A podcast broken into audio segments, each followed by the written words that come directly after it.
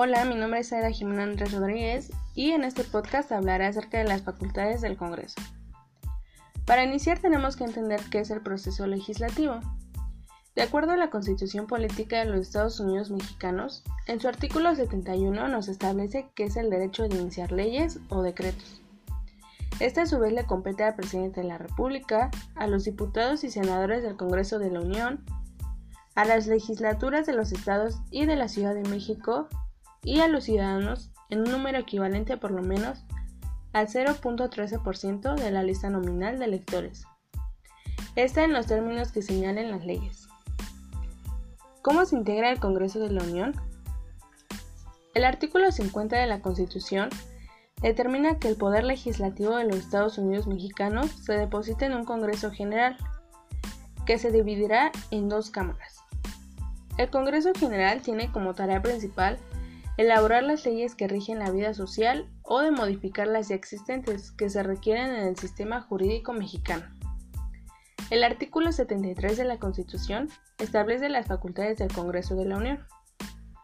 La Cámara de Diputadas y Diputados está compuesta por 500, cuya elección se realiza bajo los principios de mayoría relativa y de representación proporcional.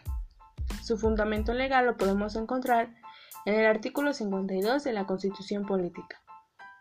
La Cámara de Senadoras y Senadores está integrada por 128, cuya elección se efectúa bajo los principios de mayoría relativa, primera minoría y representación proporcional.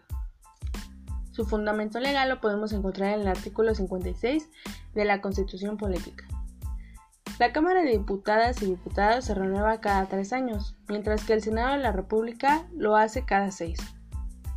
Los ordenamientos jurídicos que regula el funcionamiento interno del Congreso son la Constitución Política de los Estados Unidos Mexicanos, la Ley Orgánica del Congreso General de los Estados Unidos Mexicanos, el Reglamento para el Gobierno Interior del Congreso General, el Reglamento de la Cámara de Senadores y de la Cámara de Diputados y los acuerdos parlamentarios. ¿Cuáles son los requisitos para ser diputado y senador? En el artículo 55 de nuestra Constitución nos dice que para ser diputado se requiere ser ciudadano mexicano por nacimiento en el ejercicio de sus derechos, tener 21 años cumplidos el día de la elección, ser originario de la entidad federativa en que se haga la elección o vecino de esta, con residencia efectiva de más de seis meses anteriores a la fecha de ella no estar en servicio activo en el Ejército Federal ni tener mando en la policía o gendarmería rural del distrito donde se haga la elección.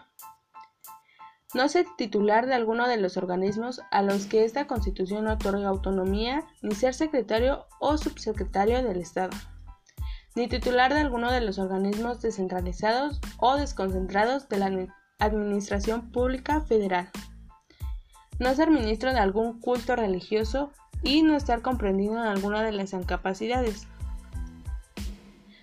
En el artículo 58 nos señala que para ser senador se requieren los mismos requisitos que para ser diputado, excepto el de la edad, ya que será la de 25 años cumplidos el día de la elección.